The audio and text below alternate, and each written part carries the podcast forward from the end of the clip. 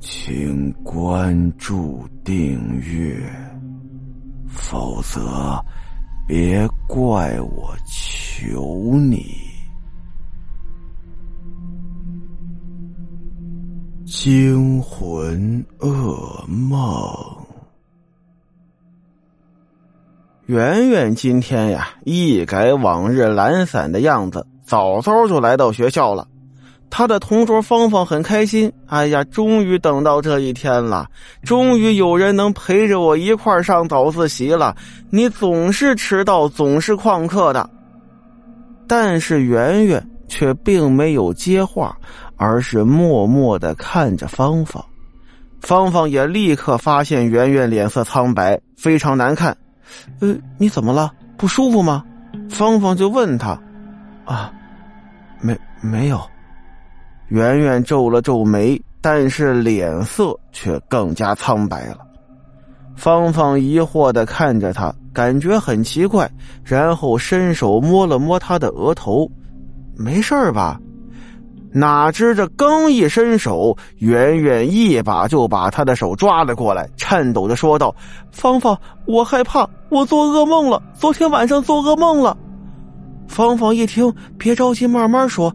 其实我昨天晚上也做噩梦了，我梦到我六十五岁还在找工作，说是银发红利，那些专家倒是每天往办公室一坐，说说话就有钱拿，而我们只能出苦力。最可恨的是，出苦力都没人要我。而圆圆呢，翻了翻白眼儿，看了看芳芳。芳芳一看啊，对不起，我说错话了。然后。圆圆开始了讲述他的噩梦，他梦见什么了？他梦见他拿着病历走向输液的地方，四周只有昏暗的灯光，走过长长的过道，没有看到一个人。最后，他进入了治疗室。很奇怪的是，这次给他输液的。不是往常的那个美丽的护士，而是一个很高的医生，甚至都看不到医生的脸，只觉得那个医生身上散发着寒气。然后那个医生开始给圆圆插注射的管子，做好一切就出去了。这个时候，圆圆觉得很无聊，突然就发现不远处的桌上有一本书，就随手拿过来翻看。书是彩图的，讲述的内容很奇怪，说的是人死之前的一段时间看到的景象。圆圆就很好奇的阅读着，越往后看，图案的色彩就越淡，到了后来，就变成黑白的了。而圆圆不知道怎么回事越来越紧张。看到最后一页的时候，是一个医生手持一块白布，正盖向一个人，确切的说，是一具尸体。他看得全身冰冷，而这个时候，他突然发现这页的下角有一排很小的字儿，十分不容易注意。细看之后。他几乎不敢呼吸了，那几个字一直在他眼前跳动，仿佛几块巨大的石头向他飞过来。讲到这里的时候，圆圆的脸上已经没有一点血色了，嘴唇抖得厉害。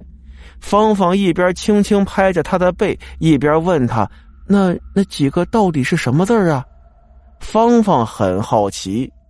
圆圆稳定了一下情绪，缓缓的说道：“那几个字就是，你已经无力再看下去了。”芳芳听到这儿吓了一跳。圆圆继续说：“当我惊愕的抬起头来，发现不知道什么时候给我输液的那个医生已经出现在我的面前了。”而我也终于看清楚那个医生的脸了，居然和书上最后一页那个收尸的医生长得一模一样。说完，圆圆瞪大着眼睛看着芳芳，芳芳不由得往后退了一下。她发现圆圆的眼睛空洞无神。一个月之后，传来了一个坏消息。圆圆有次在医院打针的时候，惊恐的看着一个医生大叫，然后跑出了注射室，从此拒绝治病，高烧一直不退，最后死在了家里。圆圆去世到现在已经两个月了，班里的所有同学都快把这个事儿忘了，只有芳芳却一直心有余悸。